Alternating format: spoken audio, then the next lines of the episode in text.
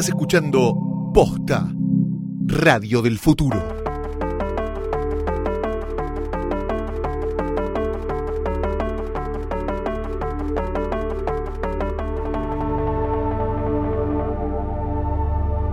Enanos, huargos y otras cosas que andan dando vueltas. Ahora solo por Westeros. Bienvenido a un nuevo episodio de Joder, Joder, Joder. Mi nombre es Fiorella Sargenti. Yo creo que soy Luciano Banchero y en este nuevo episodio vamos a hablar de la apertura de la temporada final, el episodio Winterfell. Para, para, para. ¿Me estás diciendo que se llama.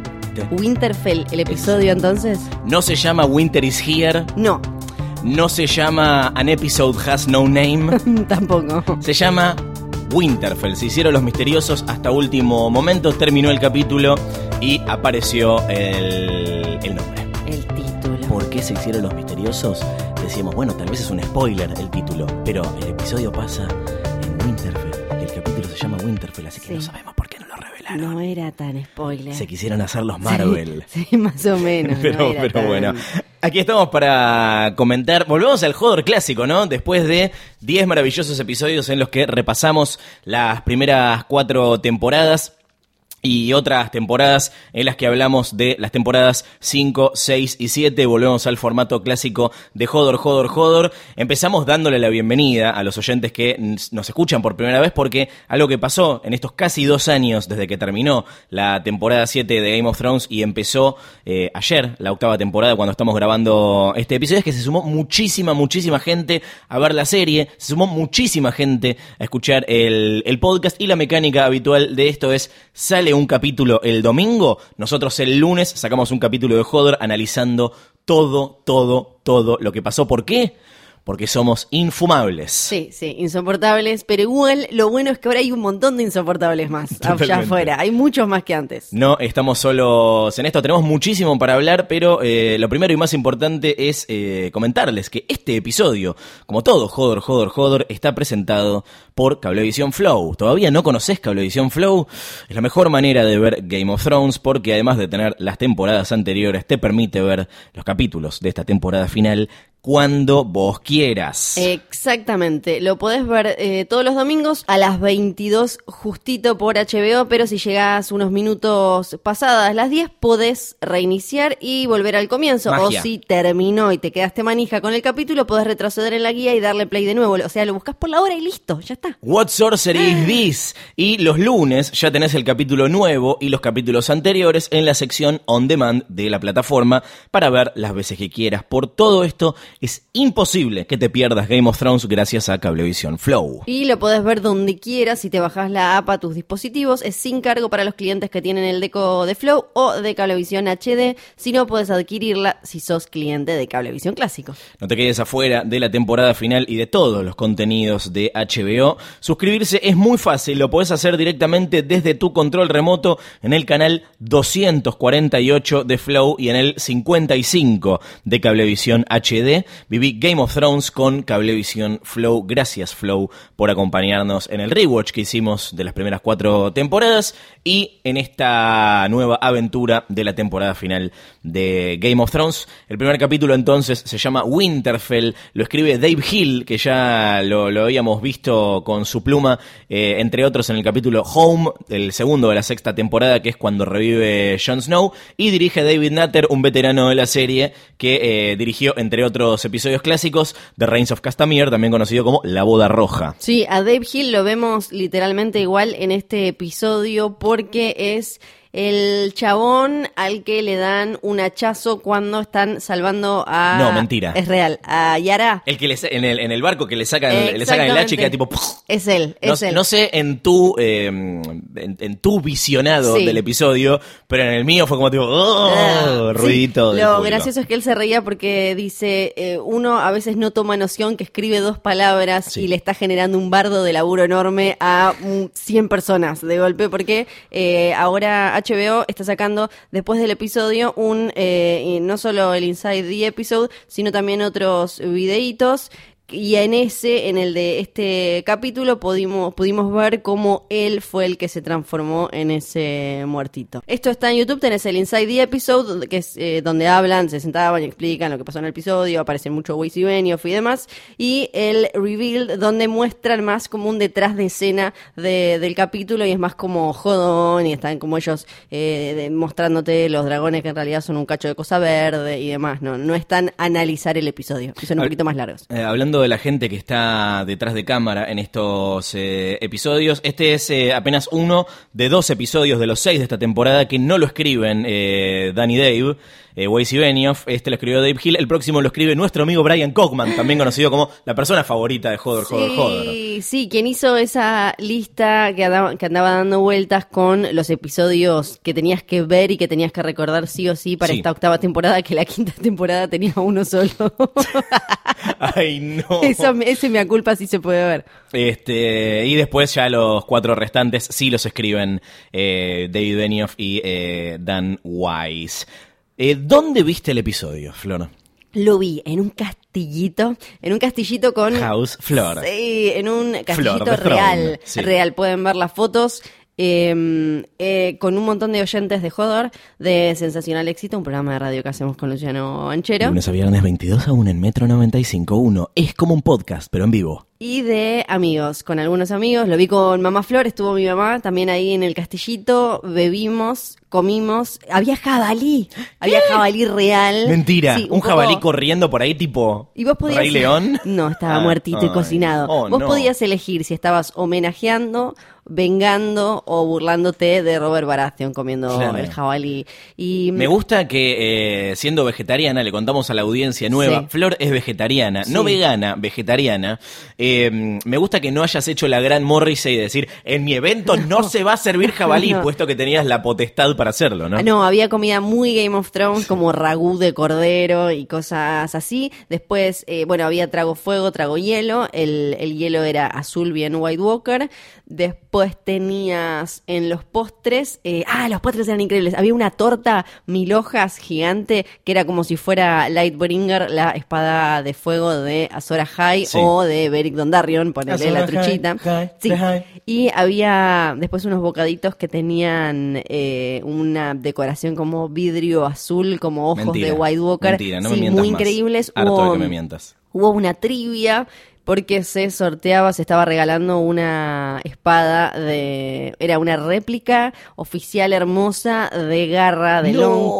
Sí. La espada Muy- viva de John, ¿no? Exacto. La que abre Bueno, los ojos. Una de las preguntas era qué gilada decía la gente que hacía garra Me encanta que en los eventos de fans podés preguntar cualquier cosa re Cualquier específica. Cualquier cosa. Después, ¿qué más hicimos? Bueno, había White Walkers, Sí. había un eh, Heart Tree para sacarte una foto. Sí. Había lo mejor, gracias HBO por este regalo Thank you, thank you, inmenso, una puerta de Holdedor No. que decía joder, joder, joder. Ay, me la quería no. llevar a casa. ¿Y no te la llevaste? No me entraba porque era tamaño real. Ah, claro. Pero se sacaron fotos entonces con la puerta de, de Hodor que literalmente decía joder, joder, joder. Qué belleza. Sí. ¿Gustó el capítulo ahí? Ahora vamos a hablar de opiniones, impresiones y demás. Gusto, lo vimos todos tirados eh, como si fuera un gran living, con reglas claras de eh, poder reaccionar, ¿no? Emocionarnos y demás, pero nada de ponerse a charlar o tratar de hacer chistes Please, no. pillos, sí aplaudir y demás, no hubo, hubo todo eso.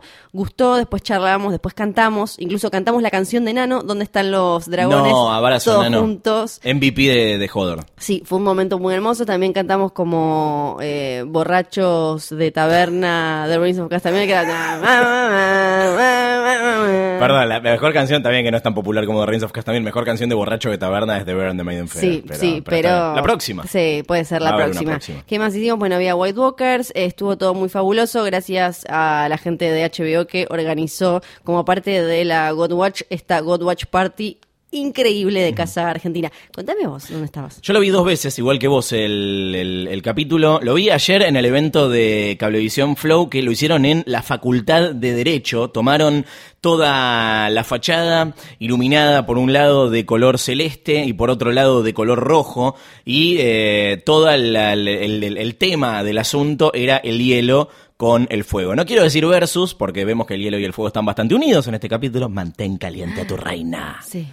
Eh, pero, pero esa era un poco la, la temática del evento de Flow, en el que hubo varios periodistas invitados, hubo algunos fans, hubo eh, gente más del, del mundo corporativo, y estuve yo como presentador del evento. Gracias Cablevisión Flow por invitarme a eh, ser parte de este evento como, como anfitrión. Igual la mía, obvio, fue la peor parte, ¿no? Toda la, la, la, primera parte. Decir, "Nah, seguro No. metiste chistes. Había, eh, hubo lucha medieval, Sí. hubo o sea, gente a los espadazos en el no- medio. Pero no los invitados, fue No. gente que sabía. Sí, fue Ah, gente que sabía. ¿Te imaginas? No. Agarrar una espada y Sí. se ponía. Hubo banquete, también muy temático de GOT. Había dos tragos. eh, uno, si no me equivoco, se llamaba Fuego Valirio y el otro simplemente se llamaba GOT. Probé el GOT y estaba muy, muy rico. Venía en llamas. Eh, había una artista cuyo nombre es Anita Algo. Prometo buscarlo para después arrobarla como, como corresponde. Que pintó un mapa gigante Como de si fuera el de, el de Cersei ahora en la Red Keep. Bueno, exactamente. Sí. Eso, exactamente eso que después fue sorteado. No sé finalmente quién se lo quedó el mapa. Es como el tema de la puerta. No sé dónde entra. Pero la verdad es que es un laburo eh, impresionante que lo pueden ver en eh, las stories de mi Instagram, arroba Luciano Banchero. Van a estar todavía porque este episodio está saliendo relativamente temprano el día lunes, si lo están escuchando en, en tiempo real. Hubo sorteos, se sortearon las, las famosas botellas de, de- de- de whisky de Johnny Sí. Walker de White Walker, se sorteó una colección con todos los libros, se sortearon versiones miniatura de este mapa, llaveros, tazas, o sea, muy muy bien, el evento estuvo fantástico, de verdad, o sea, no había un muchacho haciendo una escultura de hielo del emblema de los Stark, había unos White Walkers bastante creíbles, así que igual lo mejor de todo fue el, lugar donde se hizo. No sé quién eligió la facultad de Derecho, pero le dio como toda una, una ambientación muy muy genial. Y después pasamos al aula magna, donde yo hice las veces de presentador de- del evento, eh, en, la, en los minutos previos a- al, gran ritual de verlo en compañía de- de- de varios fans. La verdad que estuvo buenísimo. Así que gracias de vuelta eh, a Cablevisión Flow y gracias de vuelta a HBO que me invitó a la van premier de GOT en Belfast, en Irlanda del Norte. Vos fuiste a la de Nueva York. Claro, no grabamos un episodio. No, no grabamos episodio de eso. Contanos todo porque eh, yo estuve en la de Igual Nueva digamos, York. si siguen, Sí. si siguen a Posta FM en Instagram y, y demás, ya vieron todo, pero si no les podemos contar eh, algunas cosas. Vos estuviste en Nueva York. Yo estuve en Nueva York y vos estuviste en la europea, en la casa de Game of Thrones, que es Belfast, donde se filmó una enorme parte Sí. de la serie. Así que debe haber sido bastante especial. Se filma la mayor parte de los interiores, de hecho pasé por afuera de los Titanic Studios, solamente pude ver una pantalla verde gigante, Eh, me dijeron que no se puede sacar fotos, que no se puede ingresar de, de ninguna manera, chusmeé un poco, me dijeron que ahora están filmando la precuela, o sea, se está filmando en este momento la precuela cuyo nombre todavía no, no, no conocemos.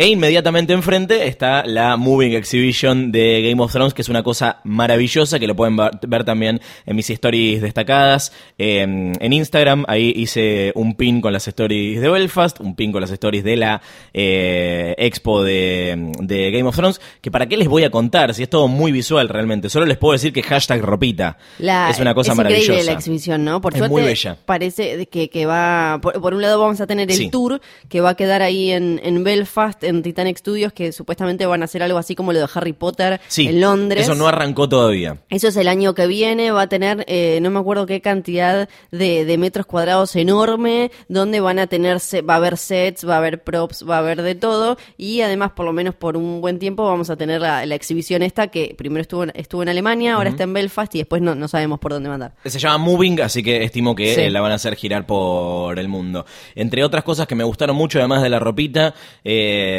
las estatuas de la cripta de Winterfell. Ahí está. Lyanna Stark con cara de Promise Me Ned. Está la estatua de, de Ned Stark con Ice. Que las dos aparecen muy prominentes en este mm, episodio. Están los cráneos de los, de los dragones de King's Landing. Está el cráneo de Valerion, de Dread, Valerion Oh, el, el terror. Esas fueron las cosas que más me gustaron. Obviamente, eh, la ropita, la que más se destaca. Yo soy muy fan de, de la ropa de Oberyn Martell, de Red Viper, Sí.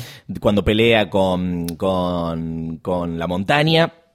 Y nada, el resto es muy visual, así que pueden pasar a verlo a mis stories. Creo que sí les puedo contar de la, de la band, que también está ahí, donde no solamente vi el capítulo, sino que eh, además pude interactuar un ratito con el elenco. Recordándonos a quiénes habías visto vos, Flor, en la, Yo- en la fiesta de Nueva York. Eh, estaban en la fiesta, estaban casi todos. Faltaba Cersei y. Sí, acá también faltó. Faltaba, bueno, Stannis de los anteriores. Stannis que ni siquiera le gusta Game of Thrones, Sí, así que... no, no se saca ni una foto, No. nada hace. Eh, después estaban todos. Yo me eh, pude hablar con, pero no sacarme foto con Bron. Sí. Tuve con Gendry, con eh, Melisandre, con. Eh, ¿Quién más estuve? Eh, con Littlefinger Sí. y con Ned Stark. Littlefinger, para, la de Littlefinger para mí sigue siendo la mejor de todas las Porque él fotos. puso cara de Littlefinger. Exactamente, Sí, un re, recopado. ¿Vos con quiénes estuviste? Eh, no quise hacer figurita repetida en este Sí. caso, me parecía valioso para, para los oyentes, pero sí eh, lo vi a Gendry, estaba muy animado charlando, lo vi parado al lado de la barra toda la noche. Bien. Se que- es el único que se quedó en el mismo lugar parado y charlando con, con todo el mundo. Le da la edad. Pero estaba tan charlando con gente que no, no encontré oportunidad. Me, me acerqué a la barra haciéndome el que me pedí un trago y no sé qué, viendo a ver si encontraba una oportunidad para charlar. Pero como sabía que no quería la foto con él, eh, después de un rato me aburrí y, y me fui. A Bron lo vi sentado todo el tiempo, eh, al amigo Jerome Flynn, eh, así que no lo, no lo quise eh, molestar. A Bran lo saludé. pero no me saqué foto y después foto tuve con Varys, con Conlet Hill, que me, acerqué. Que Tiene pelo, pelo Tiene plateado, pelo. espectacular. Un jopo Sí, muy impresionante. Medio como con unas ondas plateadas. Sí. Es, es un poco Targaryen al final, ¿viste? La clave era estoquearlos un ratito. Sí. Me sentí medio Predator, te digo. Sí, o es sea, un horror. Te sentís mal, ¿viste? Porque Sí. vos sabés que sos un poco el enemigo realmente ahí. Sos hay el que que, va a aclarar algo. Hay que aclarar algo. Estos eventos no son para los fans, sino que es para celebrarlos a ellos. Y además hay otra gente. ¿No? Están como ellos en la suya. Sí. Ves algunos. eh, ahí te das cuenta también cuáles son amigos entre ellos. Por ejemplo, lo vi mucho a, a Bron con Varys. Una cosa Sí. que me llamó mucho la atención, me pareció divertida. Claro. Eh, después. eh, Hubo un, un- un momento muy lindo entre Sherin Baratheon eh, y que ahora está toda crecida. Sí. Y, eh, y es estrella pop, yo no sabía eso. Kelly Ingram se llama. lo vi y también vi que ella le, que le pidieron sacarse una foto Sí. en la fiesta y ella pensó que le estaban pidiendo que ella sacara la foto. Claro, es ridícula, no se siente famosa. No. Bueno, en un momento le fue a pedir una foto a Davos. Sí, ahí los vi que se Fue sacaron re una lindo, foto. sacaron sí. una foto divina. Yo vi el Sí. momento en el que se sacaron la foto, porque después fui a pedirle yo la foto a Davos. Claro. Pero en el momento yo no me di cuenta que ella era Shirin. Claro, como para hacer la foto con los dos. Claro. Que hubiera Nada, sido- dormí. No, bueno, Dormí. igual, eh, Davos un capo, sí. un recopado. Un recopado, como súper humilde. Eh, le quiero agradecer a Gabo de HBO, que fue eh, mi, mi acompañante en esta aventura, que me presentó a Liam Cunningham, me presentó a Macy Williams también. Increíble. Me o sea, por suerte, las, las dos figuritas más difíciles que eran las que quería yo, aclaro que Kit Harrington también, como en tu fiesta estuvo 10 minutos y se fue, Emilia Clarke directamente no estuvo, John Bean no fue.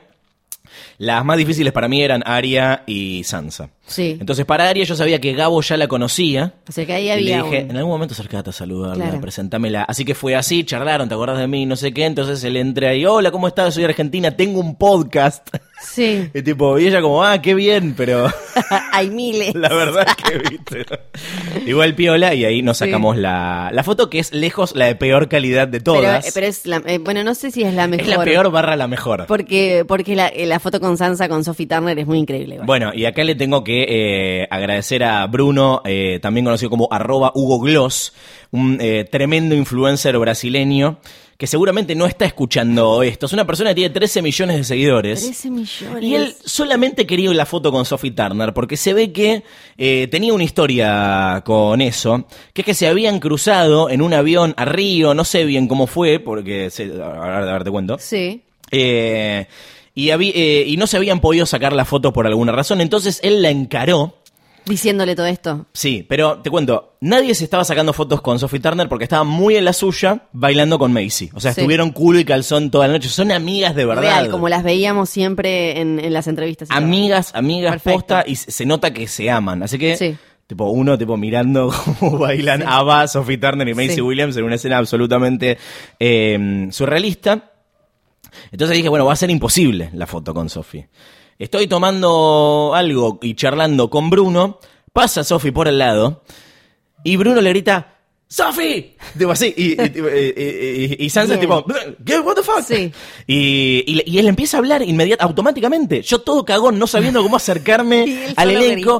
Y él, ¿te acordás una vez en un avión que no sé qué, que bla, bla, bla, bla? Y ella, oh my god, yes, I remember you, Claro, bla, bla, bla, pero bla, hizo bla. todo bien porque tenés que ser muy cuidadoso y respetuoso en estos Totalmente. lugares, ¿no? Es como la clave, y pero él tenía una historia y la dijo rápido. Sí. Para que ella pudiera decir, a este. Hay que ser muy astuto, hay que ser Sí. muy cara dura, pero al mismo tiempo hay que ser muy respetuoso o tenés que no tener miedo en No. absoluto de que te saquen cagando. claro. ¿No? Que es algo que puede pasar absolutamente. literalmente te echen en algún sí. momento, venga un señor que tiene un cablecito que le sale de la oreja Sí. y te diga, venga para acá. Entonces le dijo, bueno, nada, saquémonos Sí. la foto ahora. Tipo, yo la saludo y le digo básicamente, ¿sabés que yo también te voy a pedir una foto, no? y me dice, of course, y tipo, pero re amorosa. Y la foto no salía, la foto no salía, no- la foto no salía, así que estuve un minuto con la mano de Sophie Turner en la espalda. Sí. Eh, hasta que finalmente salió la foto, que es la que más atesoro de ese Es muy momento. Es, creo que la palabra que mejor la define es imposible. Es- es imposible. Sí, total. Es imposible. no, no, no es una persona. No, no, No. no, no, no. Mira que yo no soy cholulo, ¿eh? No, Sí. me, no, me, no, no, no, me- no me gusta cholulear, no tengo, no tengo fotos con casi nadie. Pero acá me parece que vos iniciaste la cacería de selfies sí. y yo Había no, que no quería decepcionar. No, Así y no que, decepcionaste. Si pasan por arroba posta FM en Instagram van a encontrar el álbum de Fibus con las 10 eh, fotos que eh, logramos sacarle al elenco de Game of Thrones. Dicho todo esto, Tenemos un episodio para comentar. Más que un episodio, además, tenemos una intro para comentar. Uy, Dios mío. Bueno, arranquemos es- por ahí, arranquemos Sí, por ahí. Listo. eh, apertura nueva. Totalmente nueva. Yo creo que tiene mucho sentido, eh, más allá de, de- de- de una cosa de lo hacemos porque podemos, ¿no? O sea, tenemos guita, sale 15 millones el episodio, podemos hacer esto. Hay una necesidad de hacer una intro nueva porque se achicó muchísimo el mapa. O sea, lo que decías recién, no solamente estamos en Westeros, sino Sí. que además estamos en una porción de Westeros que solamente incluye tres lugares. Sí. Y en el próximo episodio me parece que va a incluir menos lugares todavía. Sí. Estamos en Last Hearth, estamos en Winterfell y estamos en King's Landing. Pero me parece que lo resolvieron de una manera muy astuta, que es yendo a donde no habíamos ido todavía. Y no solamente se queda en la superficie del, ma- del mapa, sino que se va a las profundidades. Y además, invirtiendo el orden, antes del el, el solcito bajaba para King's Landing y ahí te, ya te ponía como, bueno, esto es el centro de todo. Acá está el trono, acá es donde se, se, se ¿cómo es? cuecen las habas, ¿cómo es que se dice? Acá es donde está el bardo, acá está Ese donde dicho no lo conozco. Y de, y de ahí, a partir de ahí, iban construyendo todo el universo. Sí. Ahora la cosa se invirtió y la acción y el verdadero poder se está jugando arriba. Entonces tiene sentido de que arranquen desde el, el muro con su agujerito. Ay, Por decir, hay no. que poner una curita. te van a poner una curita. ¿Qué le pasa? ¿Qué te pareció el capítulo? El- Yo tengo opiniones. A ver, empezá vos. Empezá vos. Voy a empezar diciendo lo más básico Sí. de, de- de todo. Me gustó mucho. Ahora bien. Pero Lo vamos, te- tenemos, un- tenemos una hora y media para hablar, para hablar de esto. todo lo que viene antes del pero es caca de... Me llamó mucho la atención Sí. lo autoconsciente y lo autorreferencial que es para los estándares de, de Game of Thrones. Algo que hablamos mucho en la temporada anterior, en la temporada 7, es que básicamente desde que la serie superó los, los libros y que Dan y Dave empezaron a construir sobre la base de cosas que les habilitó George R. R. Martin sobre mm, cómo planea terminar la, la historia. Sí. Paréntesis, cosa que no significa que finalmente vaya a terminar así, por motivo que ya venimos discutiendo eh, hace, hace tiempo. Entró en terreno fanfiction caro y oficial. Yo sé que esta etiqueta mucha gente la antipatiza, yo ya te estoy viendo la cara, pero lo cierto es que los productores de la serie son fans, también hablamos de que es eh, una de las razones por las que se ganaron el lugar de showrunners de, de, de- de Game of Thrones. La temporada 7 eh, entró en modo crowd pleaser, hacer feliz a la gente, que es algo que mucha gente señaló. Y este episodio me parece que es una, una síntesis de, de- de todo eso. Hay como guiños de, de todo tipo todo el tiempo. Sí. Como si la, la serie supiera que está terminando y te lo trata de comunicar todo el tiempo. Desde los chistes, o sea, los chistes con los elefantes. El chiste de los elefantes me parece que es como lo, lo- lo- lo más eh, eh, guiño a la, a la audiencia Pero eso, posible. estuvo, pero eso estuvo siempre, con los con guiños con la gente que había leído los libros. Estuvo Sí, obvio que va a estar, pero tipo, acá es una manera de, de decirte, y mira, no tenemos guita para los elefantes. O los elefantes no van a ser relevantes a, a esta parte de la historia. ¿Sabes dónde van a estar los elefantes? En los libros van a estar los elefantes. Sí, sí, sí, pero eso, pero eso estuvo siempre. Yo no, no, no creo que eso haya aparecido ahora. Los guiños a, a la gente de los libros, aunque sea con una referencia, con un tipo que pasaba por atrás, con un algo que estaba en un plato, estuvo siempre. Solo que ahora, como tiene más atención la serie, hay Sí. más gente que sabía que podían aparecer elefantes, Sí. porque como se, se genera toda esta conversación gigante que, que, que, que es única, porque no hay otra serie que, genere algo así, lo único que genera algo así hoy es Marvel, y entonces tenemos una cantidad de notas en todos lados enorme, y quienes no leyeron los libros sabían que la Golden Company podía tener elefantes. Entonces agarraron un chiste que si no hubiera quedado ahí. ¿No te parece igual que este episodio, te lo tomo, pero no te parece Sí. que tiene más chistes in your face que habitualmente? Yo creo que tiene que ver con que es el episodio de los reencuentros y es eh, la, la gracia de la serie, la gracia de los libros y todo es que tenemos un montón de personajes que se, te- se hicieron daño en algún momento por algún motivo porque toda la, la gracia de la historia es como, bueno, vos podés tener tu, código moral o ser de una manera, pero enfrentado a estas situaciones a ver qué terminás haciendo Sí. y todos estos grises que aparecen y eh, como dice George R. R. Martin, lo divertido es no poder distinguir quién es bueno y quién es malo, entonces cómo te vas eh, te, te vas defendiendo y cómo vas sobreviviendo frente a todas estas situaciones. Entonces la gracia es que tenemos todos estos personajes que hicieron cosas horribles Sí. se hicieron cosas horribles entre ellos que ahora se tienen que, que, que cruzar para enfrentar a otro enemigo. Entonces iba a estar lleno Sí, para mí no había chances y si no estaban ahí esos comentarios, no- hubiéramos dicho como eh, que estos se encuentran y no se dicen nada, que la otra vez casi se cagan matando y demás y qué sé yo. ¿Cu- ¿Cuál, cuál, cuál era la otra vía? ¿Me estás preguntando? Le- Les, les estoy preguntando a ustedes. No, a ver, eh, digo, me parece que la vía del chiste siempre es la más fácil.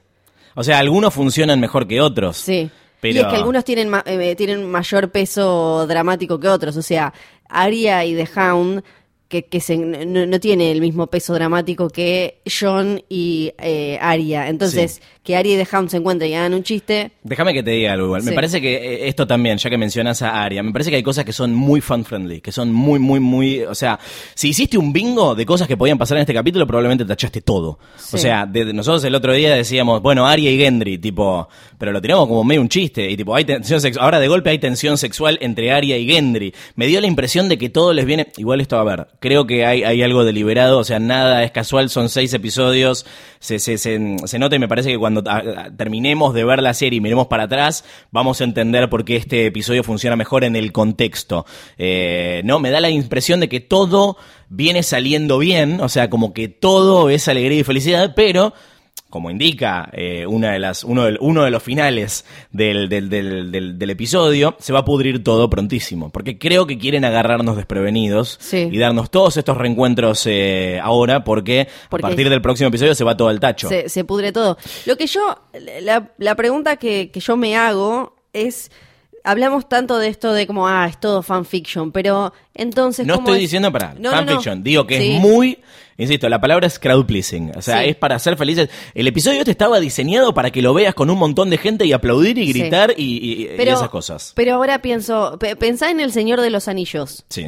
¿No está lleno de lo mismo al final? O, o cualquier, cualquier historia épica de este, de este estilo, cualquier histo- camino del héroe o lo que sea, y aún este con todos los vericuetos que tiene y, y demás. Y lo, lo- lo que pre- me pregunto real todo el tiempo con esta, este debate es, si yo armo un relato y lo voy construyendo, voy armando una narración sabiendo a dónde quiero llegar, entonces después va a, te- va a llegar un momento en el que voy a tener que cosechar todo eso que fui sembrando, porque Sí. si no voy a dejar tres mil millones de cosas abiertas y no tendría sentido, Sí. sería como eh, ma- mal, eh, mal- estaría mal narrado de alguna manera.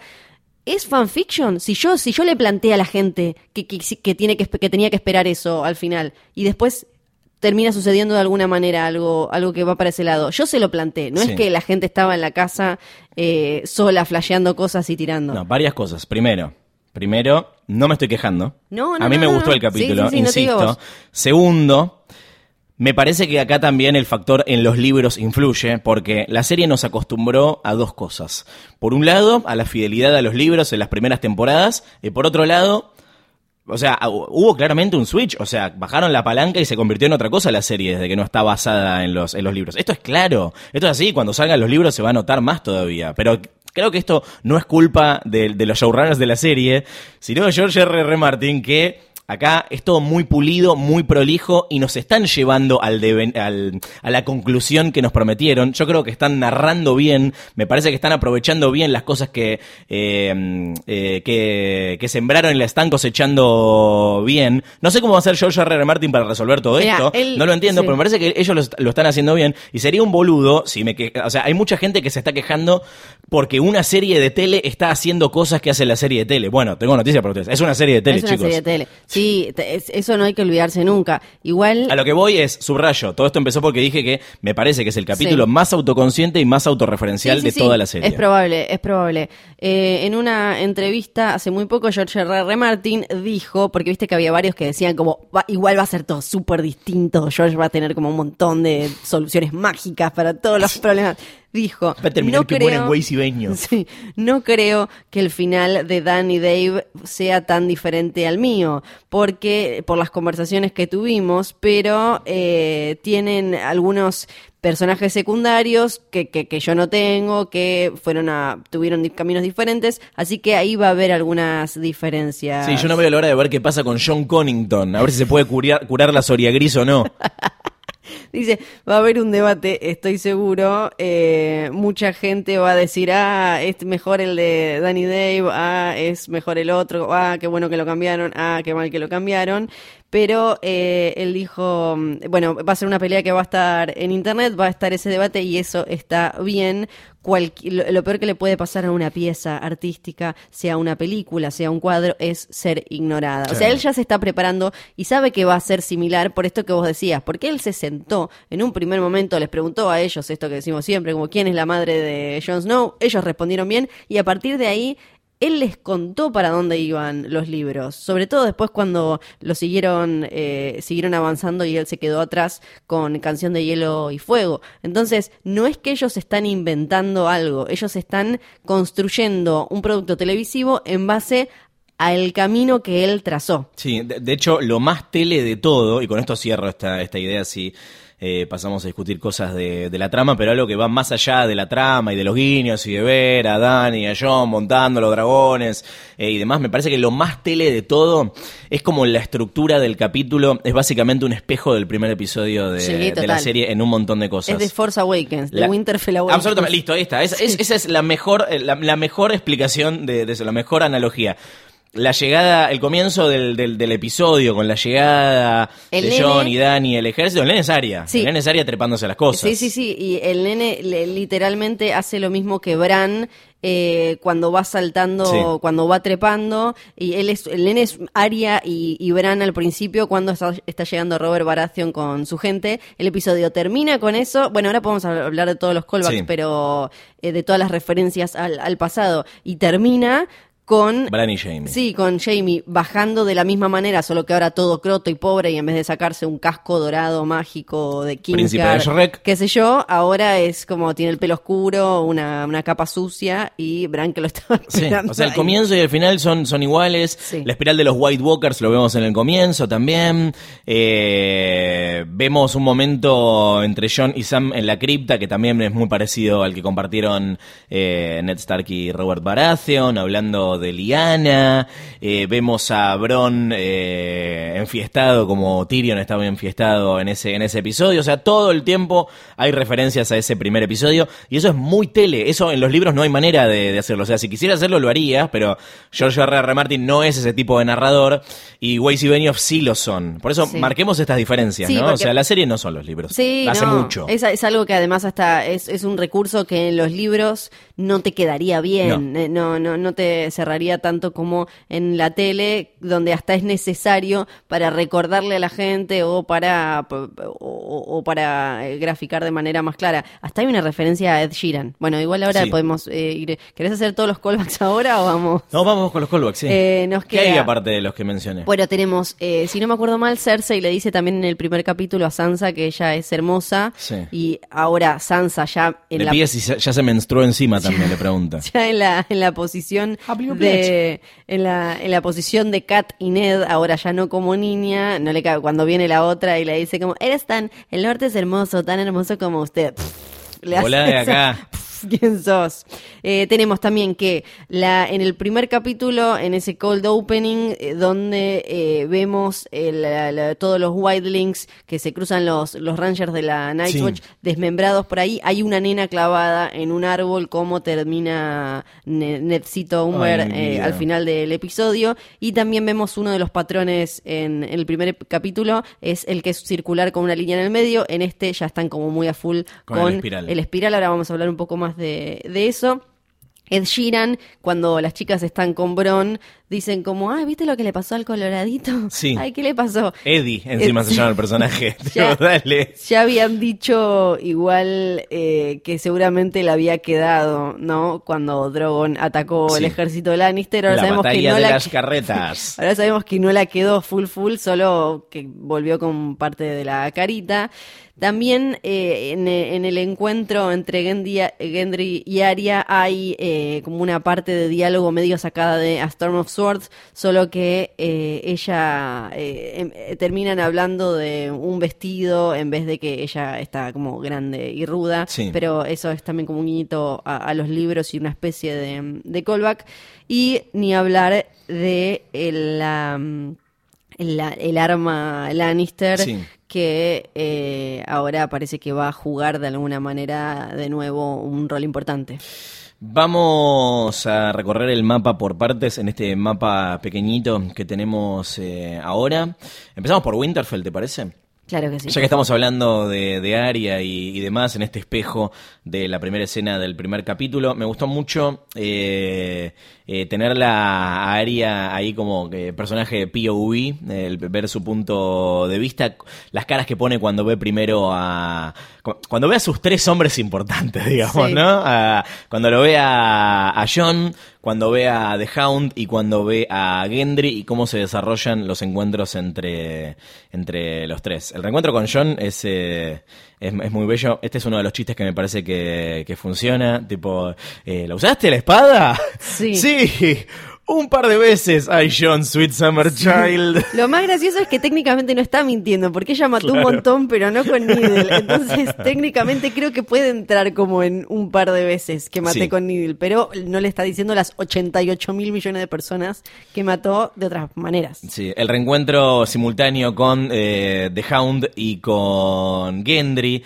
El de The Hound, nada, pasa rapidísimo. Eh, no sé si hay mucho para, para subrayar No, ahí. que- Me hubiese gustado ver un poco más igual, pero tipo... Era imposible. Está bien, es el episodio de los reencuentros. De vuelta, son seis horas las que quedan, un poquito más, poquito menos, eh, pero... eh, no, no, no, no puedes eh, dedicarle No. una escena a cada reencuentro, la No, verdad. sobre todo por esto de que no, no todos pueden tener el mismo peso, además. Y eh, sí, muy bueno igual. Eh, no me quiero correr de los reencuentros de Aria, Sí. porque el, el reencuentro con John me parece increíble, que está súper logrado de, por todos lados. En el reveal del episodio pueden ver cómo se hizo la, la escena y cómo Natalie les dijo lo importante que era. Y les dijo, en esta temporada la gente quiere ver a los personajes como respirar, reencontrarse. eh, entonces, eh, para mí está súper logrado de parte de Kit Harrington, a quien muchas veces le pegamos por su actuación. Y acá Yo le voy a volver a pegar en dos minutos, no te su, preocupes. su re- su reacción cuando lo ve a Bran y después cuando la ve a Arya, me parece que está, está muy, muy, muy Sos bien. todo un hombre. Mm, No del todo. Bueno, En fin. le dice como... Al- Mucha gente diciendo eh, que no pasó nada en este capítulo. Pa. Sweet Summer Childs. A ver, eh, primero, es un primer capítulo de temporada. Siempre pasa esto, lo discutimos 18 millones de, de veces. Y de hecho, comparado con otros primeros episodios de temporada, pasó eh, de todo. De vuelta, es la calma antes del quilombo. no es, o sí. sea, no es más que eso. Y el reencuentro con, con Gendry Baratheon con esta cosita nueva de seducción que hay entre podemos, ellos, claro, claro. Ahora podemos, ya somos Llega, grandes. para el Garcheprode, ¿llega Sí. a concretarse esto? Para mí, eh, beso. Beso. Beso. Para Bien. mí, beso. Pero no, no, no, no hay, no hay desnudos. Bien. Eh, me gusta igual que hayan elegido a, a hacer estos momentos con Aria. Porque creo que es como el, el personaje que más cambió, ¿no? En, la serie. O sea, vos ves el primer capítulo y ves a la que... Sí. Eh, y cómo se convirtió en esta asesina Sí. despiadada Sí. que todavía conserva cierta humanidad, no es Bran. Eh, y la, u- la usan para mostrar todo lo que cambió y cómo se transformaron las relaciones en, en Game of Thrones. Entonces me parece que, sí, está, que está total. bien usada como, como herramienta, como peón de la narrativa. Porque creo digamos. que además es la, no es a la que le pasaron las peores cosas, pero es la que estuvo más sola o alejada, porque Bran estaba en, Bran estaba con eh, Hodor, con Summer, estaba con eh, Mira, Sí. con eh, Josh en lo que le duró. Eh, después, este tiempo en que, que tardó en volver, bueno, estaba igual acompañado con Mira. Sansa, de alguna manera, eh, siempre la pasó mal, pero logró conectar con alguien. Y Arya, si bien tuvo, obvio, sus momentos, es más como creo la que se hizo un camino completamente sola Mm. y terminó en esos, en cualquiera, con gente totalmente desconocida, con otras costumbres y demás. Entonces es la que estaba también más teflonizada, ¿no? La que viene más como... Sí, y eso eh, que te estoy contando como el cubito de hielo con ruedas, que, que es esa especie de... ¿Sabes- ¿Sabemos si ya lo entraron a Bran a todo esto? No sé, es hermoso. Necesito que hablemos un montón de Bran porque me, vamos, me- ahí vamos. me encanta y es, es eh, fabuloso lo que están haciendo. Cosas que me parece que no Sí. funcionan. John y Dani. No invierto nada en esa pareja. No, no, no hablo a nivel expectativas, sino digo a nivel emocional. No les creo. Porque es una cuestión No de... compro, no me parece. No Sí. siento que haya química. No me parece que el momento como entrenar a tu dragón es muy es muy lindo, pero Sí. la verdad es que no, o sea, soy Team Sansa en esto, tipo revoleo los ojos cada vez que los veo juntos. Para mí el- lo que lo que O pasa sea, es se aman así como sí, de golpe. Así como en, el, en la otra temporada iban de un punto al otro y no nos terminaba de cerrar que, que- que llegaran tan rápido, ahora si bien Eh, lo sabemos... que lo siguen haciendo, como apareció Tormund en Winterfell. Bueno, ahí hay que ponerse a calcular, pero... En fin. Eh, eh, Tormund igual ahora no lo vimos según Está en las Hard, No llegó, está no como súper arriba todavía, o sea que eso, eso por ahora está. Pero sí sabemos que Dan y John estuvieron juntos bastante tiempo hasta Sí. que pudieron traer a todas Maratonearon. Friends en el barco. Claro, charlaron, Sí. miraron a saber qué, se contaron cuál es su color favorito y demás. Igual sí me parece como un poco apresurado la cantidad de amor que parecen tenerse de golpe. Los diálogos de, de entre ellos me dieron un poco De episodio cringe. 2. Cringe. Episodio I hate sand. I hate sand. Sí, a nadie le gusta Dorn. I hate sand. Sí, me dieron un poco como para que te corto esta pera voladora. Estas son referencias de Star Wars, para quienes no miran Star Wars. Me pareció que iba un poco por ese lado, todo, Sí. todo- todo- esa- ese momento de besitos. Eh, hablando de Sansa revoleando los ojos, no es todo lo que hace. ¿eh? Yo la veo bastante en control. Me gusta como ley de Winterfell. Me parece que está bien posicionada. La verdad que no sé bien cuál va a ser su rol de cara a los enfrentamientos que vienen, dado que no es una guerrera. O sea, nunca la vimos enfrentarse en combate con nadie. No. Claro, Eh, sí, sí, sí, porque ahora eh, literalmente van a estar todos expuestos. Sí. Tipo, lo más parecido va a ser como algo como Blackwater a lo que ella se Sí. enfrentó. Pero en el eh, combate verbal me parece que está muy bien el reencuentro con Tyrion y otro chiste que funciona es el de... ah, Tuvo sus qué momentos. terrible la boda esa, tuvo sus momentos. Estuvo eh, bien. Tyrion que sigue en plan no me baño, no escabio. Y con cara de preocupado Qué despeinados que están todos, ¿no? Sí, Sobre sí. todo Tyrion y Theon. Y con el pelo más oscuro, salvo Sí. Dani se les está oscureciendo el pelo a todos. Y con cara de preocupación constante. Yo creo que la señal más ominosa, y acá si querés ya pasamos a hablar de Bran, porque la verdad que no hay mucho para comentar sobre Tyrion en este, en este capítulo, la señal más ominosa de cómo puede eh, transformarse el status quo de los personajes es cómo lo mira Bran a Tyrion de- eh, en, el, en, el, en el balcón. Yo creo que hay varias claves para predecir qué puede llegar a pasar en los próximos eh, episodios con los personajes en las miradas que les dedica Bran, a Bran, sí, ¿no? sí. Por ejemplo, la, la, cómo lo mira, a Tyrion lo mira mal. Todo el A. Tyrion lo mira mal y Tyrion Sí. pone cara de ¿por qué me está mirando así este chico? Yo sé que es raro, pero ¿por qué me mira mal a mí y no a todos? Eh, de hecho, cuando, cuando se reencuentra con Jamie, o sea, hay como, o sea, la cara de Jamie es de terror cuando Sí. se da cuenta de quién es. Punto de actuación para Nikolai. Eh, pero cuando habla con Sam, le dice que está esperando un viejo amigo. Sí. Le dice, estoy esperando un viejo amigo. Y se está refiriendo a Jamie. Sí, sí, sí. Y lo estuvo esperando ahí a saber de cuántas horas Y le- estuvo ahí sentado. Y tipo, hay como cierto esbozo de sonrisa Sí. cuando lo ve a, a, a Jamie. Cuando la mira a Dani, eh, no, no hay tanta sonrisa. Me llamó mucho la atención, acá un paréntesis, que le cuenta de... Me encanta porque tipo, Bran está en modo, no hay tiempo para estas pelotudeces. Están todos abrazándose, No, yo. y rompa los se va- huevos. La puta madre, se fue El- toda la mierda, El zombie tiene un dragón. Y Dani, tipo, o sea, no hay reacción. No hay reacción. Hay, hay un poquito, hay un poquito. Pero- Hoy lo, lo volví a ver por, eh, Mini. ahora Por tercera vez, por sí, sí, tercera ya lo vez. vimos tres veces. Y Pero creo que hay algo en la mirada de Bran a Tyrion Sí. que, que creo que para los que ahora enarbolan la bandera de Tyrion va a panquequear, creo que les dio una, una Sí. razón más para sospechar. Yo no compro totalmente esa teoría todavía, simplemente porque siento que no hay suficientes indicios de que eso vaya a pasar. Creo que está todo más en el terreno de la especulación con dos boludeces sí. que una, una teoría muy desarrollada, eh, pero me parece que ese es un poroto para, para ese lado. Van a tener que, sí, justificarlo un poco más, sobre, so- sobre todo para mí, porque el otro lado es muy malo. Sí. Si, si el lado de Cersei eh, sumara un poquito más, creo que, creo que ahí se entendería más, estaría más claro. Ahora, yendo a todo lo relacionado con Bran, quiero una serie paralela con episodios en YouTube sobre el chabón que lo va llevando a Bran a lugares y él le dice, déjame acá, porque quiere tipo romperle las bolas a alguien mirándolo y diciéndole como, a vos te gusta, tipo, vos te comes las uñas de los pies, ¿viste? Vos ves poringa en el laburo. Claro, es como lo único que hace él es estar sentado que vos le querés dar a tu vieja. Es como que, pará un segundo, porque alguien lo lleva y lo de- le dice como, déjame acá, porque aparte es todo barro, ripio, no sé qué es eso.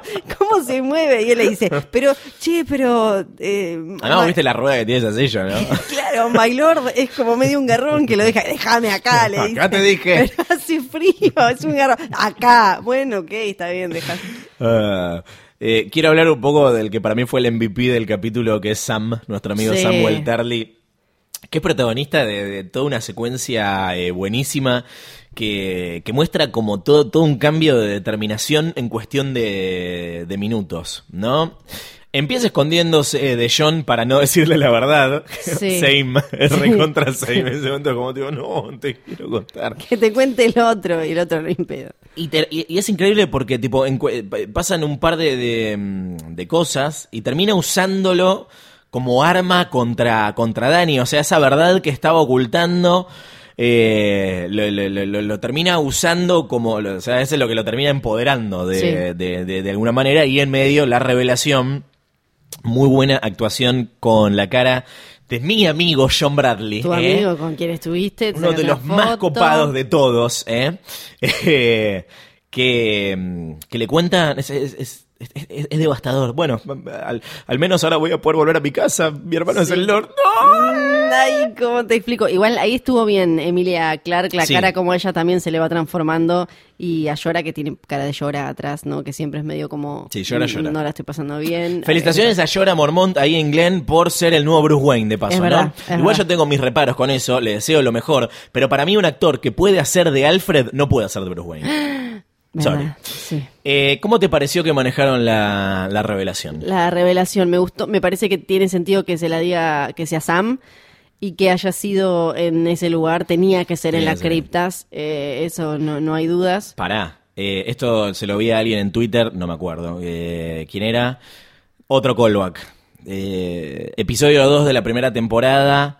Ned le dice a John, la próxima vez que nos veamos te voy a contar sobre tu madre y la próxima vez que John ve a Ned es su estatua en la cripta. Es verdad, claro, tal cual, es verdad, es verdad. Eh, para mí tiene sentido y además, si bien me parece medio eh, ridículo, medio estúpido esto de, de Sam de vomitarle todo así, está es pura, es No, emoción pura. es totalmente, es lo compro por eso. Claro, porque es reacción Es y él está con los ojos, está con la cara toda llena de lágrimas, o sea, es... eh, Es visceral, es humano, no, no es el Sí. telegrafiando eh, información, Sí. está bien manejado. eh, Ya lo vimos a él reaccionar de, de manera similar frente a otras situaciones. Y parte de lo que te decía recién está muy bien construido porque todo eso viene, o sea, está muy bien enganchado con los sentimientos que tiene ahora Sam hacia, hacia Daenerys. Ahora bien, sí, no, Me da un poco de fiaca pensar que ahora, en esta temporada, por lo que plantean en esa conversación, en la gran revelación a John, que, que, que se pueda llegar a plantear una dinámica como la de Sansa y Arya de la temporada anterior, esto de generar eh, discordia y dudas, de espero que no pasemos demasiado tiempo con Dani y John eh, dudando el uno del otro, como, mmm, ¿este qué va a ser? No, Mm, yo tengo una este que-". teoría con respecto a eso, pero ahora, ahora vamos. Primero quiero, eh, ya que hablamos de cómo Sam eh, le descargó la info a John, la reacción de John, ¿no? Es Kit Harrington siendo Kit Harrington. Sí, pero que le dice uh, la, la- Lo que la- le dice está duda, bien, lo que claro, le dice está sí, bien. está perfecto, que es lo de, pero mi papá, y le dice, sí, tu papá te estaba cuidando, que es algo que acá creo que ya, ya habíamos comentado, esto de que el tipo en realidad la única vez que mintió fue para ver, para ser como más honorables todavía. Sí, la mentira, se lo prometió la hermana. Eh, para vos, eh, ¿John confía en Sam? O sea, ¿le cree o va a haber también un poco de desconfianza alrededor de eso? Eh, considerando los sentimientos que tiene hacia Ned y sabiendo que eh, Sam está manchado por eh, lo que pasó con los padres y Daenerys. No, para con mí- el, con el padre y con el hermano. Yo me imagino padres. que le va a creer, que no va a creer que Sam es capaz de, de inventarle algo así tan enorme y tan rebuscado además, porque es una cosa que, si nadie, si nadie te la dice, vos vas a decir como, ah, ya sé, le voy a decir que es la tía, que supuestamente secuestraron y violaron y es como súper rebuscado. Me parece que le va a creer y sobre todo le va a creer porque creo que le va a caer la ficha de que, ah, ok, claro, eh, tiene más sentido que mi viejo, el hombre de honor, no le haya metido los cuernos a su mujer y que haya mentido por su hermana, a que le haya metido los cuernos a su mujer. Claro. ¿Qué pasa ahora con la verdad, no? Esto que, mm, que, que decías eh, recién. Hay una pregunta que le hace Sam a, a John que es muy acertada. Es vos renunciaste a tus títulos por ella, vos eh, vendeaste la ni. ¿Ella va a ser capaz de renunciar ahora que se sabe que vos sos el rey legítimo? Y, igual me parece que ahí es donde me da un poco de fiaca eso, porque nadie tiene que renunciar a nada. Ellos se pueden casar Eso, eso es lo que pienso yo. y eso ya lo instalaron en el mismo episodio, lo instalaron Sí. con la charla de los tres viejos mirando Sí. cómo lo- los pibitos se chamullaban en el boliche. Sí, lo que van a resolver es gobernar juntos. O sea, ya no creo que haya mucha y complicación. eso con además ya pasó en eh, lo, lo vimos en Fuego y Sangre en, en el libro, ya lo leímos eh, esto de eh, parejas de hermanos, en ese caso Sí. hermanos Targaryen que se casaban y eh, y, y gobernaban casi juntos. O sea, el rey era, porque tenían esta tradición, era eh, el, el que, el que realmente tenía como la corona, pero eso se puede charlar y se puede arreglar en dos segundos.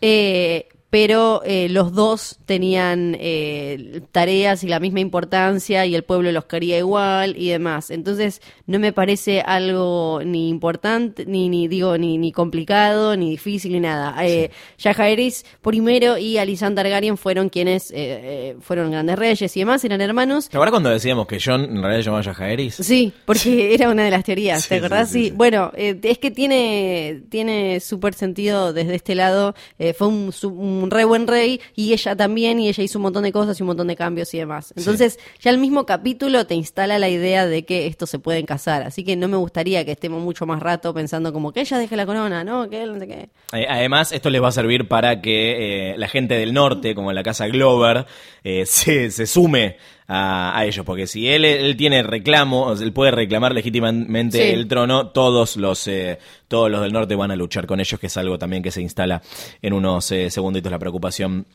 de Sansa. Ahora, algo que me da paja, eh, de verdad, es... ¿Por qué, ¿Por qué se tiene que llamar a Egon, eh, John? Es como, tipo, ¿por qué es el sexto de su nombre? ¿No le Sí. podían poner un nombre nuevo? tipo, es como, esto es como cuando te nombran papa y elegís llamarte Benedicto XVI. Sí. 16, es una paja. Tipo, hace como, como Bergoglio, que Sí. quiero ser Francisco primero. Está bien, eso me parece acertado. Sí, sí, no. Sexto de su nombre. Yo estimo que un poco habrá ahí algo de eh, en la serie para no complicar tirándoles más nombres nombres o metiéndole con importancia más nombres complicados Targaryen. Pero además, perdón. Aegon, Aegon fue el conquistador. Es como. Y yo el entiendo otro que hay- hay hijo- cierto y el simbolismo. otro hijo de, de, de Raegar. Y el otro hijo de Rhaegar. Eh, a ver, eh, por último, ¿te parece que el tema del, del parentesco entre ellos, tía y sobrino, va a repercutir sobre, sobre esto? Yo creo que lo van a dejar como un chiste que va a ser alguien, tipo, Sí. ¡eh, pero se está garchando la tía! Va a decir alguien, pero yo la verdad que no creo, tipo, con todas las cosas que vimos No. de incesto y demás, Sí. eh, yo creo que esto, nada, ya fue. De hecho, mucha gente te lo vino a cuestionar en Twitter, ¿por Sí. qué está todo bien con tía y sobrino? ¿Eh? ¿Eh? Sí, en realidad lo que te queda en, en Fire and Blood, sobre todo donde aparecen más cosas, es que no, es, no está del todo bien y que Claro. siempre depende mucho de las... No estamos hablando de entre hermanos. Entre hermanos siempre está mal, salvo que seas Targaryen por el excepcionalismo y bla, bla, bla. Sí. Eso siempre está mal. Porque después si no me decían como, ah, bueno, y quizás los Lannister son Targaryen porque sean entre hermanos. No, eso es porque ellos se quieren dar y no sé. Sí. Eh, lo- lo- los Targaryen viene de, de Valiria, se, se casan entre ellos no porque se gusten, porque un montón de casamientos fueron forzados y del horror entre hermanos, como Aerys y Raela, que incluso ella estaba enamorada de otro, no se llevaban bien, no se querían, pero se casaron primero porque estaba disminuyendo el número de, de Targaryens y también porque una bruja de los bosques Oh, no. dijo que eh, iban a estar relacionados, que de ahí iba a salir el príncipe prometido y demás, y qué sé yo. Entonces los casaron y les dijeron, tengan un montón de criatura. Y les dijeron que iban a tener un montón de criatura. Tuvieron tres, bueno, casi Oh. un montón, y después en el medio pasaron cosas. Pero eh, no, entonces no, no, no es lo mismo. Igual eh, me, me parece que, como decís vos, no va a jugar un No. rol muy importante esto de que sea la tía pero no es algo que sea como sumamente tradicional en Westeros.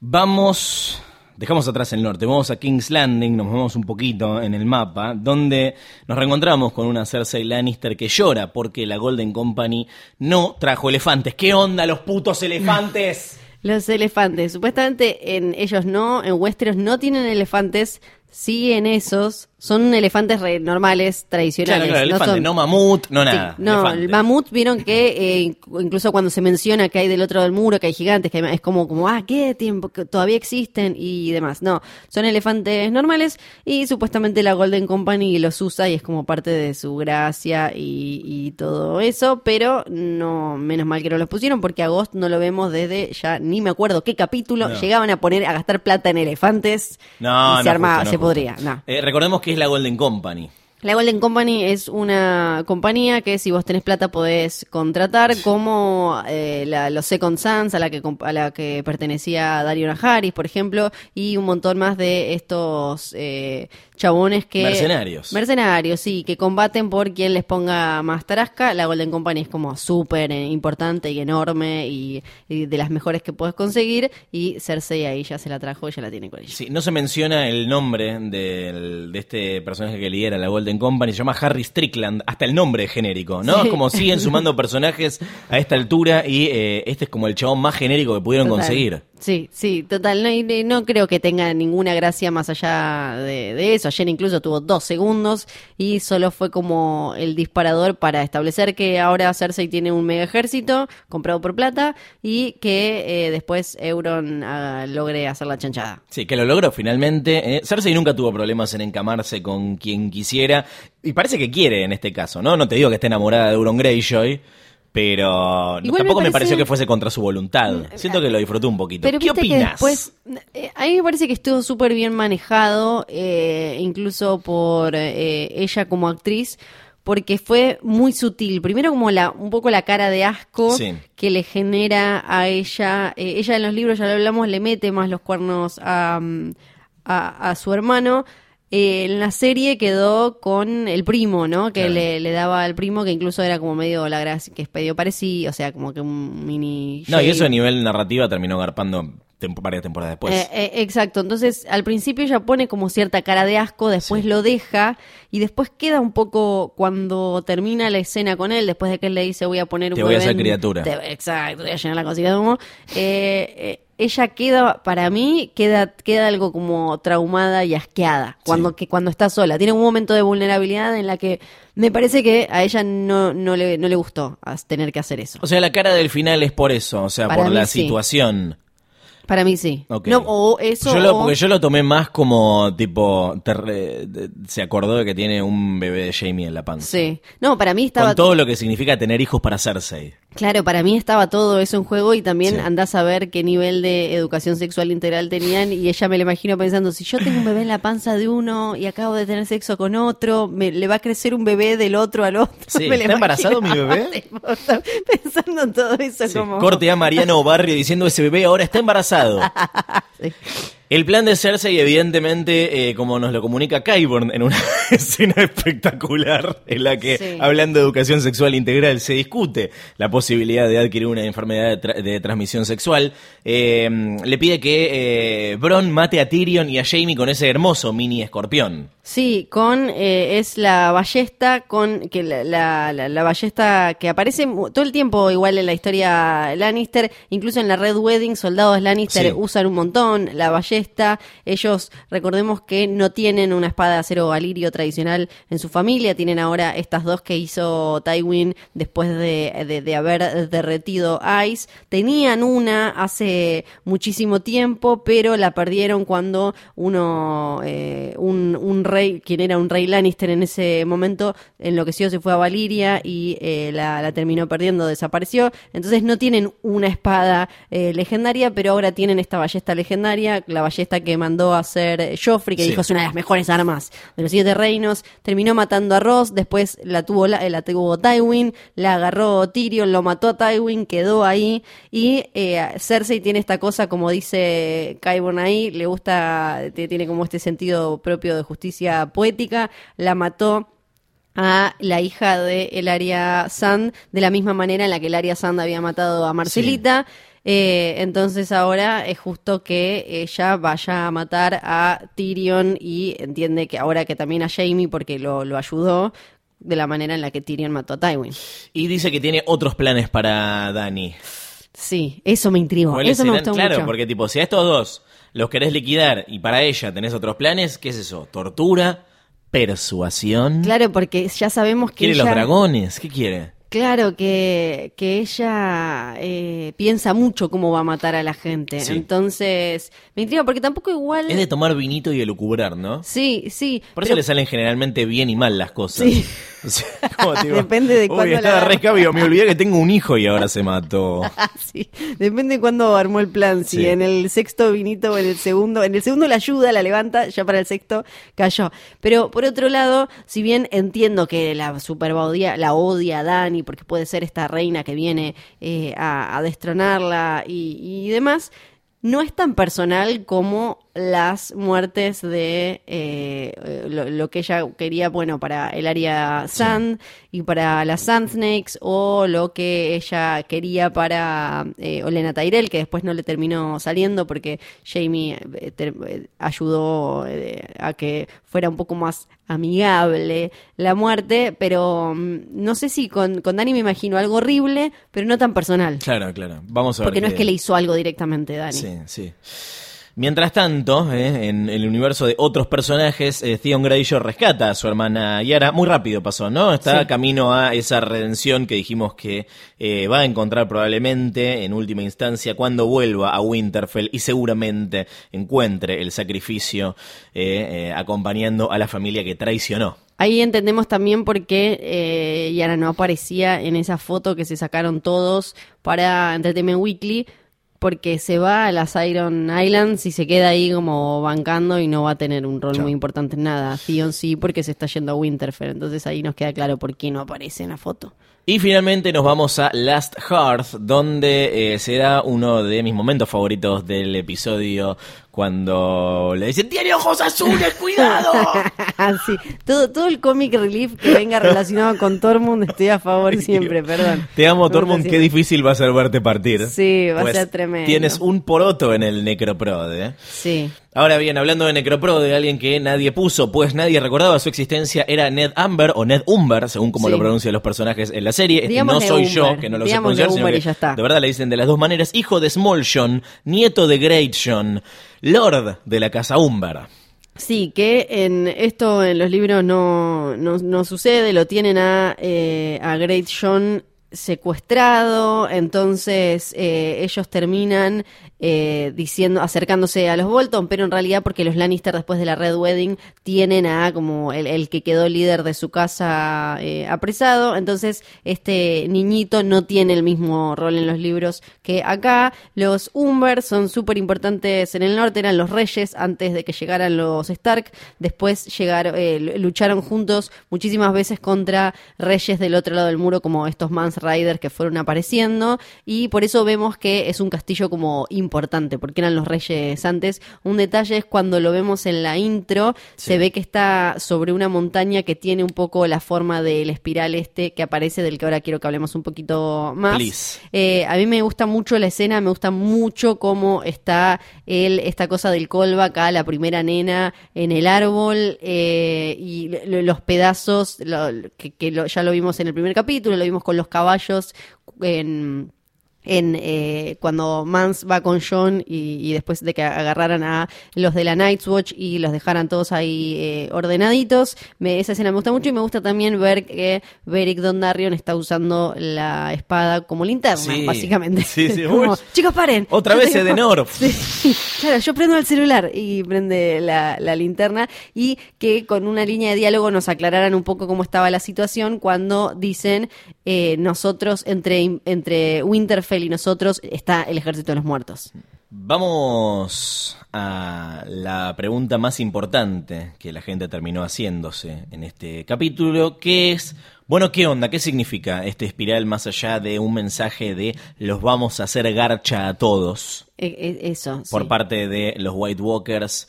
Primero, si te parece, repasamos en qué momento se apareció antes. Sí. Eh, como dijimos en el primer capítulo, No aparece es el espiral, no es el espiral, mucha gente lo recuerda mal, me incluyo. Eh, ese es eh, otro símbolo es que un habían círculo, dejado. eh, es casi como si fuera, eh, no, no es una, es como, es un círculo con una raya en el medio. Exactamente. Y Pero sí. Y eh, este es eh, una espiral, tiene como un centrito y le salen todas las patas medio como si fuera una araña aplastada o algo así. Sí lo vimos hecho con caballos Sí. en eh, el Feast of the First Men y ahí Mans dice Always the Artist, siempre tan artistas. Sí, me lo sé, reimagino, ¿no? Haciendo bricolage. Sí, siempre tan ¿Tendrán artistas. un artista ahí? ¿Será el Night Re- King? Tendrán como, claro, algún un par que son especialistas. haz tu en- gracia. claro, y ellos se ponen a ordenar los caballos desmembrados y qué sé yo.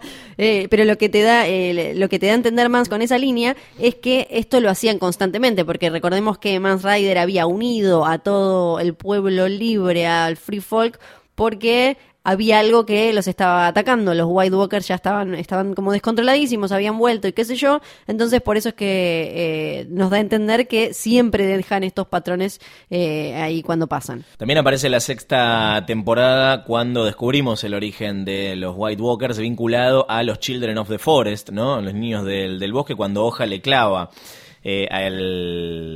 A este, a este hombre que no sabemos su nombre, pero que era parte de eh, los primeros hombres, y lo convierte en el Night King, en el primer White Walker. O sea, en este momento no existían los White Walkers, pero los Children of the Forest ya estaban usando este símbolo porque aparece hecho con piedras. Aparece, sí, aparece ahí. Ese es el momento clave para mí, lo más importante, porque ya nos da la pauta de que no es algo que venga de los White Walkers, Sí. es algo que viene de el, el- el White Walker original, del Night King, que él heredó de los Children of the Forest, porque después lo volvimos a ver en la séptima temporada, en la cueva de Dragonstone, cuando Sí. John la- le dice a Dani, vení que te quiero mostrar algo, y le muestra los dibujitos, donde por cierto los White Walkers están en bolas, en algún momento de esos miles de años aprendieron a hacerse armaduras. Sí.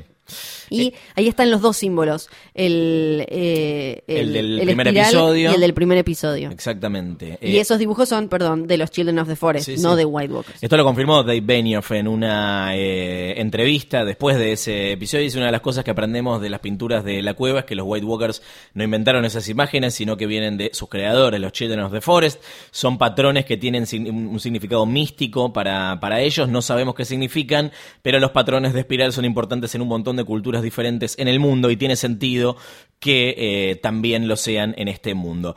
Yo tengo mi propia interpretación de esto Sí. Creo que hay, que- creo también que no solamente la esto de hacer espejo con el primer episodio de la primera temporada sea casual y que termine con este patrón, yo creo que hay algo de lo cíclico del tiempo, eh, sobre todo sabiendo cómo juega el viaje en el tiempo, entre comillas, o cómo funciona, al menos en el universo de, de Game of Thrones, que puede llegar a tener algo que ver con esto, porque también hablando de cosas cíclicas, ya pasó la larga noche en su momento, ya hubo un enfrentamiento con los White Walkers. ¿Cómo se van a vincular estas cosas? La verdad no tengo la más puta idea, pero creo que puede llegar a tener que ver eh, algo, algo con eso, con cierta, cierto significado temporal con respecto a la espiral. Sí, y eh, todo lo del Night King para mí es de lo más de lo más atrapante porque sabemos muy poco y nos van a tener que explicar algo. Espero que no demasiado porque si no ya, ya se vuelve eh, se, se vuelve truchísimo. Pero mm, por ahora como villano es lo que en un momento George R. R. Martin había dicho que no le gustaba, que a él no le gustaba que los malos fueran como bichos malos feos vestidos de negro y los buenos eh, de blanco. Por ahora el Night King es medio eso. Weiss dijo que para él representa la muerte, que no es como Joffrey o Ramsay Bolton, que eh, algo pasa que termina tomando esas decisiones Sí. o por algún motivo toman esas decisiones, sino que el Night King no tiene una elección, No que una él es fue creado de esa manera, él es lo que es, eh, no, él es simplemente muerte, entonces eh, desparrama eso.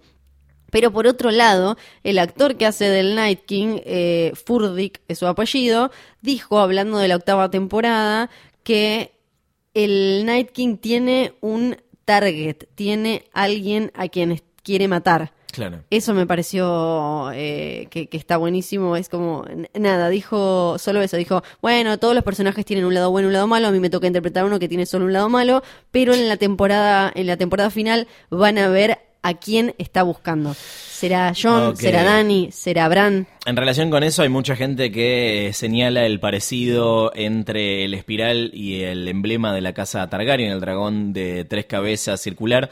Sí, es verdad que son parecidos, pero tipo, me parece que no son más que parecidos. No, sí, para mí igual tiene como una cosa poética relacionada con que el regreso, de, que esto viene de los libros, el regreso de los dragones está vinculado en una especie de, no sé si yin y yang o qué, Sí. con el regreso de la magia en el mundo y de todo lo fantástico con ello. Entonces, el nacimiento de los dragones o desencadena o es parte de un resurgimiento de todas estas cosas fantásticas. Entonces ahí hay como una cosa de balance de la fuerza, pero en realidad como logo me, me parece que como mucho puede ser un guiño. Creo que tiene más que ver con lo que recién mencionaste que, que había dicho, no sé si Weiss o Benioff. Bien, ¿qué, qué nos podemos estar olvidando, además de estas cosas importantísimas que comentamos? El, el tema de quién puede o no subirse a un dragón. Y algo Oh. que, eh, algo que leí que a algunos eh, que comentan eh, Game of Thrones y Canción de Hielo y Fuego en otros países les, les, les molesta, que es verdad que es, en los libros usan, eh, no, no se suben así nomás, usan una silla de montar o tienen como unas cadenas, o sea, cada uno se hace algo para subirse a los dragones, no se suben así como a pelo a los dragones y se agarran de los cuernitos, eso a algunos lo, les molesta, a mí no, pero el tema este de si solo los Targaryen se pueden subir a dragones o no, ¿no? Porque uno pensaría, bueno, ¿y por qué Dani cree que Raegal la, lo dejó a Jon subirse así nomás? Los que eran Dragon Riders eran, eh, estaban en, en Valiria y en Valiria tenían esta tradición de ir teniendo hijos entre ellos para mantener eh, pura la, la, la especie, pura la, la, sí, la raza, la qué sé yo, como le decían eh, ellos, la sangre, Sí. para no mancharla con otros.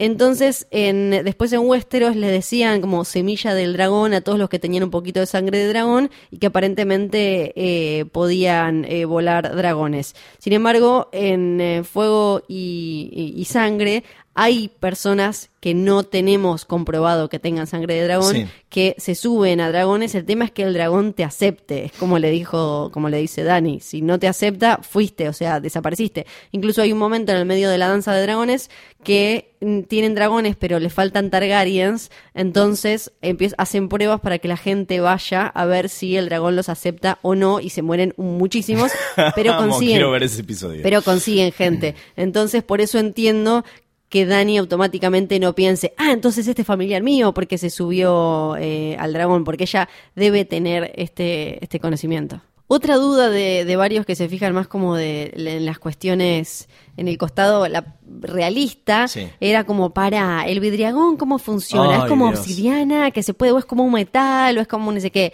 La cosa es que lo vimos ahora a Gendry que ya lo está trabajando para hacer armas para defender Winterfell. Vimos que hizo, le hizo ese, esa hacha gigante a eh, The Hound, medio que nos quedó como el hacha de vidriagón de Chekhov, porque vamos a ver qué pasa, qué logra matar con Sí. el eh, ta- tamaña arma.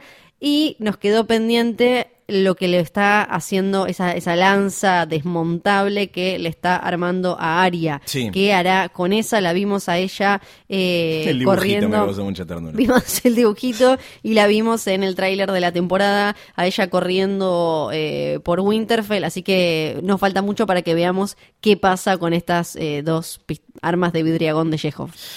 En este caso no tenemos sección en los libros, pues hemos superado esa instancia hace rato, pero sí vamos a inaugurar un espacio que es qué de todo esto que pasó va a terminar en los libros y qué no va a estar. Para mí, eh, bueno, John obviamente es hijo de Raegar y Lyanna. En los libros, yo no sé si ellos van a estar casados. eh, y yo no creo que él se llame a Egon. Claro. No creo que suceda, eh, que, que- eso suceda así. Sí creo que mm, Sansa va a ser Lady de Winterfell. John y Danny van a ser pareja. Yo creo que sí. Lo que sí, lo que tiene es que eh, George R.R. tiene todavía como 3.000 páginas Claro. para desarrollar esa relación que acá tuvieron que desarrollar en unos capítulos. Sí, igual todavía tiene que cerrar el, tiene que desatar el nudo merinés. Para empezar tiene que resucitar Todavía- a Jon Snow. Da- que queremos aclarar a los que no llevan los libros. Danny está en Merín todavía en los libros, sí, ¿eh? y Jon está muerto. Y Jon está muerto. es Entonces, le falta un montón. Yo creo que sí, pero falta, eh, falta muchísimo. Entonces, ¿qué más de lo que pasó en el capítulo? Si va a montar a eh, Raegal, que Vi- Viserion no murió en realidad Claro, tampoco. no pasó. Yo creo que eso sí puede pasar. Eh, también no sé si de esa manera eh, tan episodio 2, pero me imagino que sí. Algo que no veo sucediendo en los libros, pero igual es medio un teaser porque eh, Bron, yo no creo que Bron lleve a cabo lo que le prometió o lo que le está diciendo Mm, Qyburn. Sí.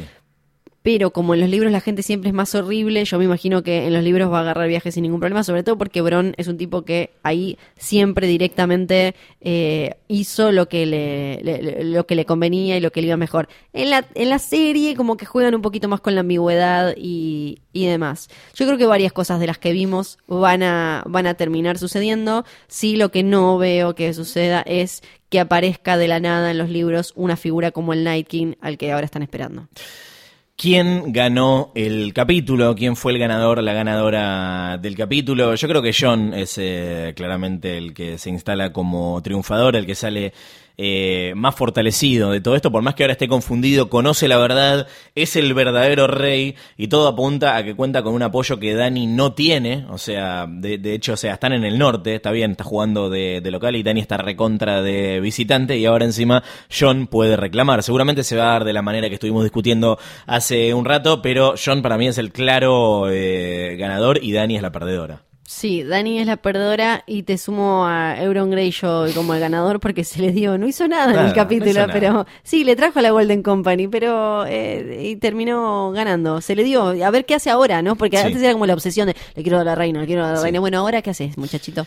En el Necroprode nadie había puesto a Ned Umber, ¿eh? Eh, nadie lo había puesto porque nadie lo había incluido en la lista de personajes, así que esta semana no juega. Pueden bajarlo de posta.fm o de arroba posta.fm en Twitter y en Instagram, el Necroprode oficial de Hodor, Hodor, Hodor, con un diseño maravilloso de nuestro amigo Matsorama. Sí, es muy bello y tenemos adelanto del segundo episodio de la octava temporada Sí. que no tiene título todavía. No. Lo vemos a Jamie en el medio de una. Me copa ya cómo se instalaron estos, estos cónclaves, estas juntadas en el salón de Winterfell, ¿no? Con todos Sí. los viejos como del norte, Liana Mormont. Sí, que están, lo único que hacen es eso, como, como bueno, chicos, a ver, igual los en su defensa los vimos peleando en temporadas anteriores, pero ahora lo único que lo vemos es estar ahí sentado. Y es, eh, para- va a ser un capítulo, si bien es la previa a la batalla de Winterfell, va a ser riquísimo porque están todos con Jamie ahí y con eh, Dani diciéndole, ¿sabes las veces que pensamos con mi hermano, que hablamos, qué, qué te haríamos a vos, el tipo que mató a, a nuestro viejo? Y ahí aparece la imagen que habíamos visto en el tráiler de eh, Dani hablándole a John en eh, las criptas de Winterfell y el capítulo termina con cuando vienen esta gente. El adelanto. El adelanto, perdón. Eh, termina con, bueno, ¿y estos tipos cuando vienen? Antes de que se haga de día. Para mí el episodio termina con esa imagen que vimos en uno de los teasers con las patitas de caballo y los White Walkers finalmente Totalmente. llegando Sí. eh, a Winterfell. Atención para el Garche Prode con el reencuentro. Esto no se ve en el teaser, pero seguramente se va a ver el reencuentro entre Jamie y Brienne. Sí. Eh, que yo creo que ahí puede haber, eh, algo en situaciones interesante. muy distintas. Eh, y tenemos eh, mails para la semana que viene. Manden eh, teorías porque se viene un nuevo especial de teoría falopa de Jodor, Jodor, Jodor con premios para nuestras teorías favoritas. Estamos juntándolos. Es jodor.posta.fm. Mandanos tu teoría sobre cómo va a terminar Game of Thrones. Ya estamos en el final del juego. Estamos en el endgame, dirían en otra franquicia. Endgame of Thrones. Jodor.posta.fm. Se viene el especial de teoría falopa antes del final de la temporada. Hay premios, así que escribinos. Dicho todo esto, gracias nuevamente a Cablevisión Flow. Ahí pueden ver todos los episodios anteriores de Game of Thrones, incluyendo el nuevo, este Winterfell. Gracias a Exosound por eh, hacer que este episodio suene de manera mágica y maravillosa. Gracias a sus eh, equipos. Flor, Sí. nos reencontramos la semana próxima. Nos reencontramos la semana próxima Sí. con un. Si no nuevo- pasa nada trágico, tipo nadie puso a Flor y a Lolo en el Necroprode, ¿no? No, Está me- bien. no, menos mal, menos mal. No, para comentar el segundo episodio de la temporada final de Game of Thrones. Valar Morgulis. Valar.